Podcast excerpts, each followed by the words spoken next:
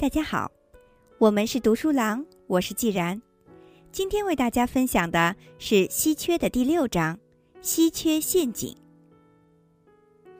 稀缺陷阱就如同杂耍，太多的最后关头，让人们持续从一项紧要任务转移到另外一项紧要任务。这是管窥所引发的后果。我们可以在当下尽己所能。但这样的做法会给未来带来新问题。稀缺陷阱源于人们将可预测的事情当做突如其来的事情处理。避免落入稀缺陷阱的唯一方法就是拥有余弦，尤其是要建立起应对突发事件的缓冲机制。改变心态才是人们逃离稀缺陷阱的唯一希望。先让我们看一下以印度的小商贩作为对象的调查吧。路边摆摊的小贩平均每天会进一千卢比的货品，当天能卖掉一千一百卢比，利润是一百卢比。当然，大部分小贩是没有本钱的，需要去借贷，这利息也不便宜，日息是百分之五。小贩们要将一百卢比的利润的一半作为利息。在每个小贩可以支配的金钱中，都有一小笔余钱，可以用来消费。他可以买一杯茶喝，或者买点零食吃，也可以给孩子或者孙子买些糖果。假设小贩们没有将这笔小钱花掉，而是每天省下五卢比，就可以用这五卢比进货。这样，他每天就可以少借五卢比。如此看来。经过两百天的努力，他们就可以免于一千卢比的借贷，而事实上，只需要五十天就可以实现这个目标。这就是复利的作用，尤其是在利率很高的时候，每天百分之五的利率会以很快的速度累积复利。小贩们的处境就是我们所称的稀缺陷阱。稀缺陷阱。就是某人的行为有助于稀缺形成的一种情况。处于稀缺陷阱的人们，就像小贩一样，可能会继承一些稀缺元素，而这些元素其实早已远远超过了他们控制的范畴。有趣的是，稀缺是由我们自身的行为而导致的。让我们更感兴趣的是，稀缺是如何激发这类行为的呢？它是如何经久不衰的？而我们又是如何在稀缺心态中通过行为来使其进一步强化的呢？请想象有两位学生，一名叫做菲利克斯，一名叫奥斯卡。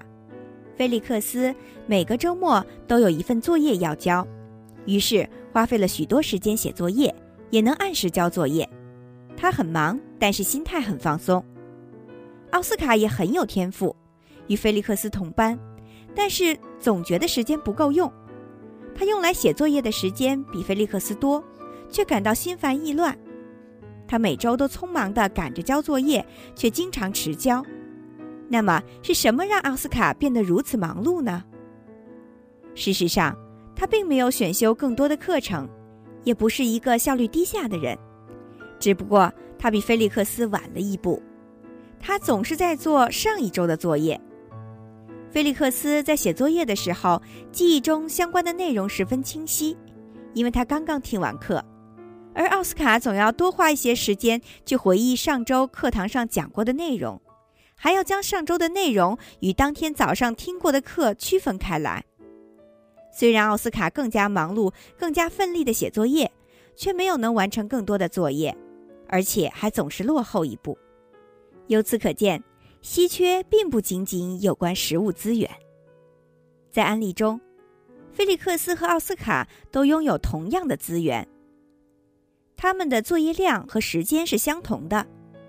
之所以最后的结果出现不同，是因为他们部署资源的方式不同。他们之间的对比使稀缺陷阱的概念变得清晰起来。这两个人都面对着明确的约束。但奥斯卡却因为自身的行为而陷入了稀缺中不能自拔。更广泛的说，稀缺陷阱并不仅限于食物资源的短缺。它的根源在于对资源的错误利用，从而出现了实际的短缺。稀缺陷阱就是一直在落后一步，一直在偿还上个月的支出。用这样的方式管理并使用资源，会让我们感觉所拥有的资源变得更少了。对稀缺进行了放大的行为，就像复利一样，会使最初的稀缺变本加厉。我们在审视稀缺时，总是会忽略一个特征。当我们看到学生奥斯卡每天通宵达旦写作业还不能按时完成时，就会想他太累了，要放慢脚步。但只要我们明白稀缺陷阱的内在逻辑，就会说，奥斯卡的努力还不够，因为他用了更多的时间去写作业，但完成量并没有菲利克斯多。所以，问题不在于花了多少钱，用了多少时间，而在于如何花钱和利用时间。一直靠借贷为生的人，并没有在他想要的东西上花什么钱，许多的收入都用在了偿还贷款上。工作一直赶不上进度的人，并没有用足够的时间来完成需要完成的工作，而是将许多的时间用来追赶早就应该完成的工作。更确切地说，我们在了解了街头小贩们的境况之后，很可能会认为他们因收入太少，所以存不下钱。这一点无疑是正确的，但稀缺也同时会因为另外一个原因使他们落入陷阱之中，无法自拔。相信大家肯定也有这样的经历：当你专注于解决本周的吃饭问题时，就不会考虑下一周即将发生事情的细节。在此之后，当下一周到来的时候，一些你有所预期的事情，很有可能会存在一些你意想不到的地方。你很可能早就应该买一张机票，却错过了提前一周购票才能享受的优惠；或者你万分惭愧地向妻子低头认错，因为你早就答应陪她去看场表演，但临时却买不到票了。工作上，在你脚打后脑勺完成了一项工作之后，突然意识到另外一项任务的完成时间只剩下两天了，仿佛就在前不久。这项任务的截止日期还有好几周时间，你一直知晓的事情，现在却成了突如其来的惊诧。如果长时间经历这种最后关头，我们就会一直处在所谓的杂耍状态，也就是持续从一项紧要的任务转移到另外一项紧要的任务状态中。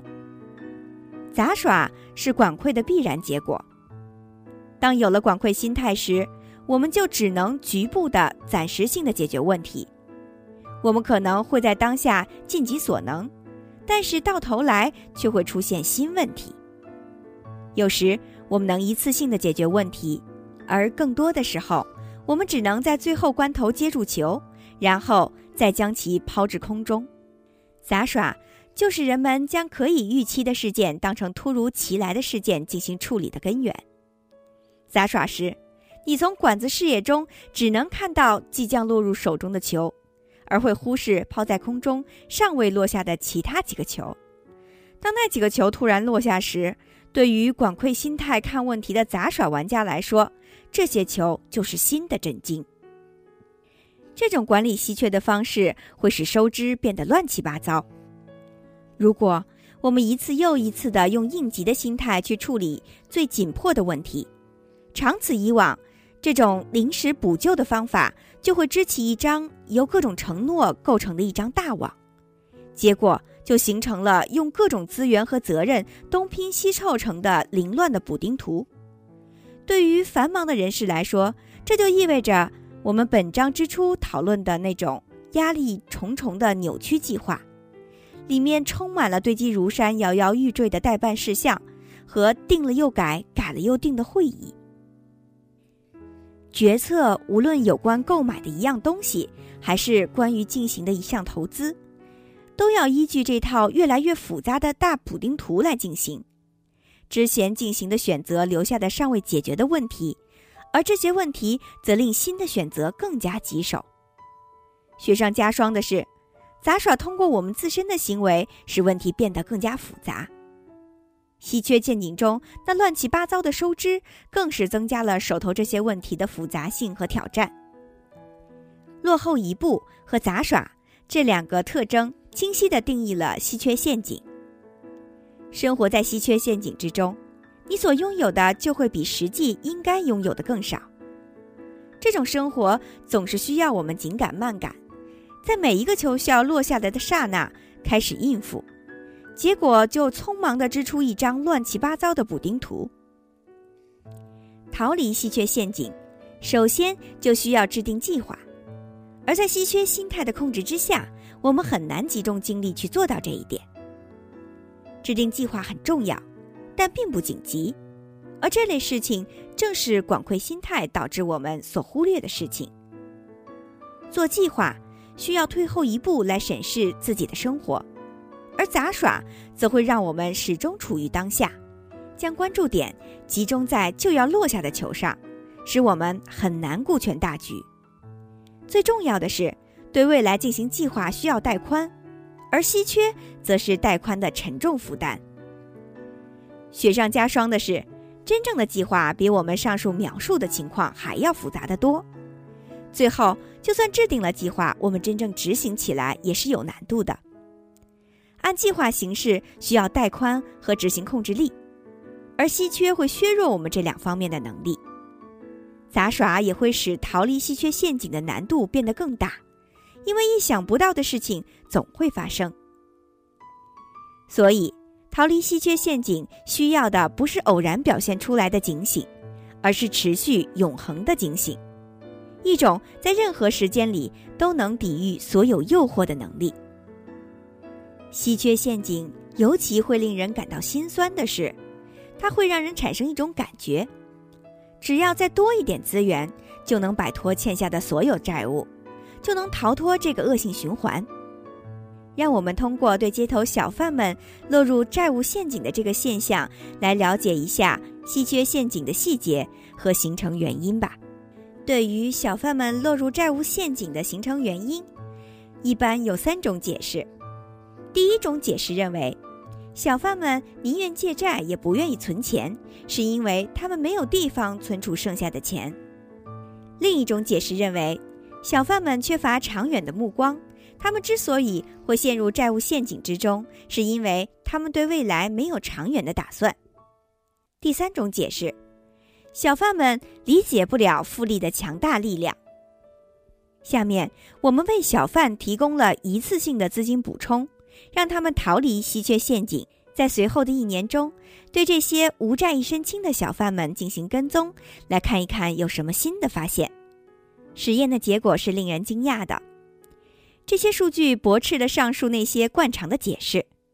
这些小贩们并没有立即落入债务的陷阱中，而这些帮助他们脱离债务的一次性现金补给也不能让他们免于稀缺陷阱的威胁。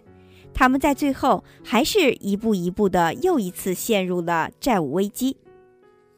那么，我们应该如何对这种行为进行解释呢？小贩们为什么最终会落回到稀缺陷阱之中？稀缺陷阱究竟有何神通广大之处，能在人们拿到足够的金钱，将收入翻番之后，还能对其生活再次产生如此巨大的影响呢？问题的核心在于余弦的缺乏。通过研究发现，小贩之所以落回到稀缺的陷阱之中，是因为他的可利用资源中没有足够的余弦。也就使他无法平息自己所面临的各种突发事件。如果他现有的余弦不足以应对大的突发事件，那么他就会重新回到稀缺心态之中。只要回到这种心态，最先被牺牲的就是存款。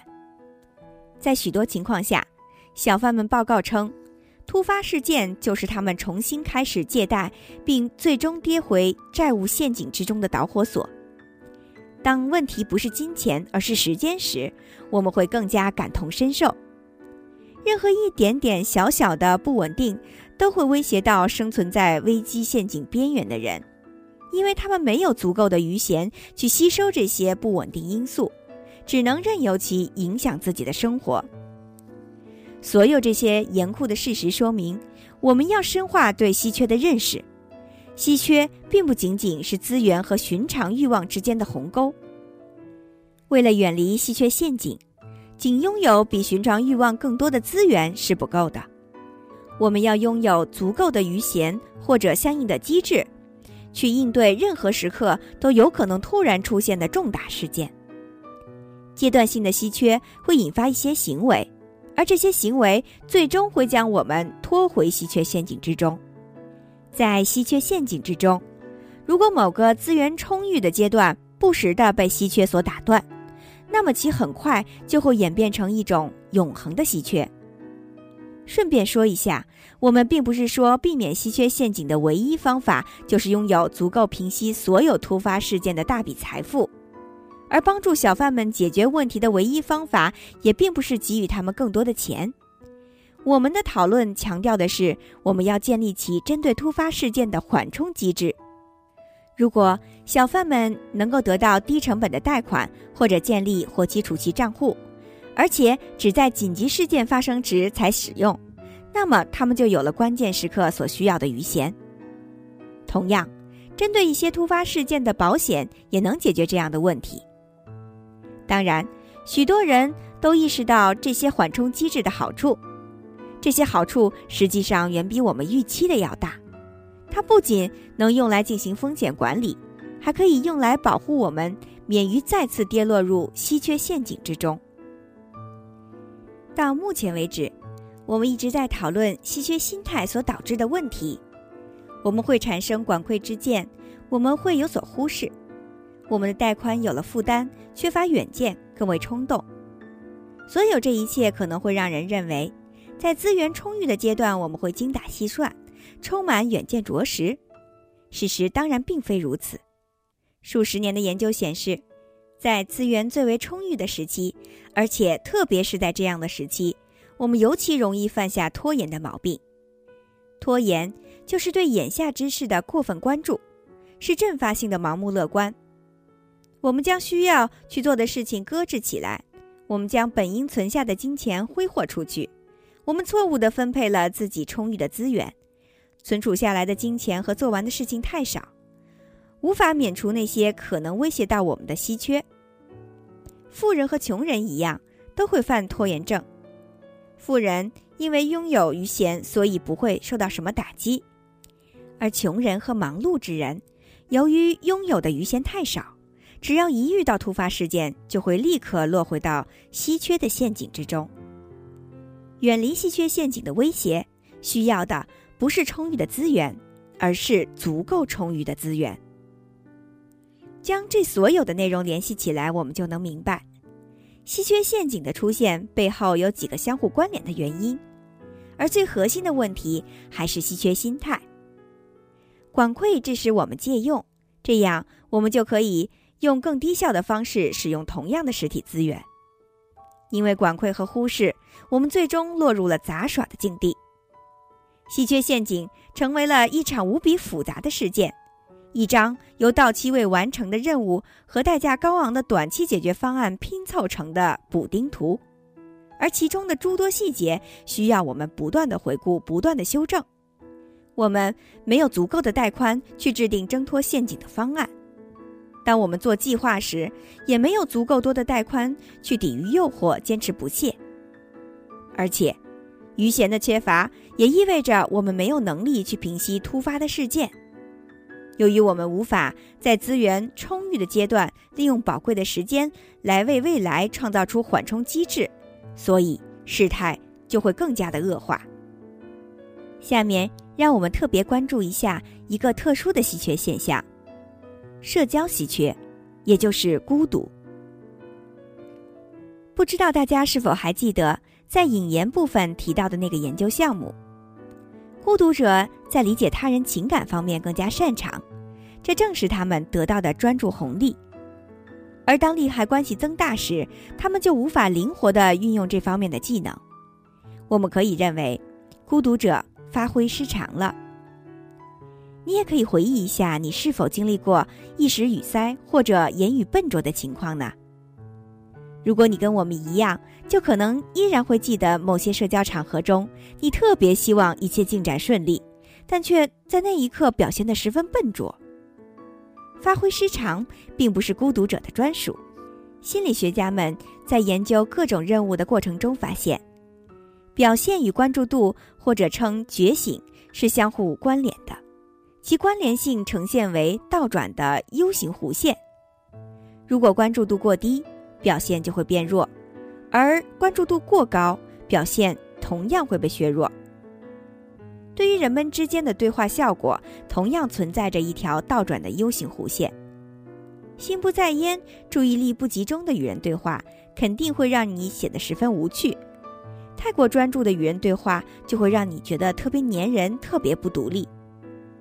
孤独者之所以表现得很糟糕，正是因为他们越过了倒转 U 型弧线的波峰，做到了过犹不及。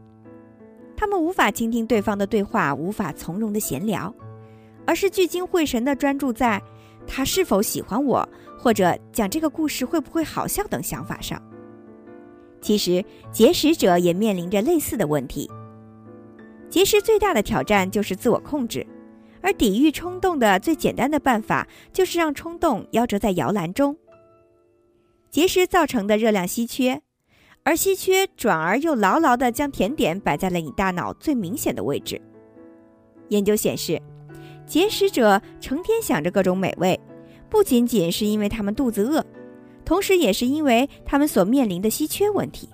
节食很难，正是因为节食会令我们将专注力放在那些本来想避免的事物上。稀缺锁定注意力这一关键特征成为了一种阻碍。节食者和孤独者面对稀缺时，内心充满了挣扎，因为稀缺会令他们专注于每一个小细节。稀缺造就了一种心态，而这种心态会令稀缺长存。稀缺心态是环境造就的结果，有可能通过一些措施来加以改变。稀缺并非个人特质，而是自身创造的环境条件所引发的结果，而这些条件是可以进行管理的。我们越是深入了解稀缺在大脑中的发展历程，就越可能。找到方法来避免稀缺陷阱，或者至少去减轻稀缺陷阱的影响程度。今天就分享到这里，感谢您收听《稀缺》的第六章“稀缺陷阱”。在下一小节中，我将为大家分享《稀缺》的第七章“穷人为什么穷”。精彩内容敬请关注。我是既然，我们是读书郎，谢谢收听，再见。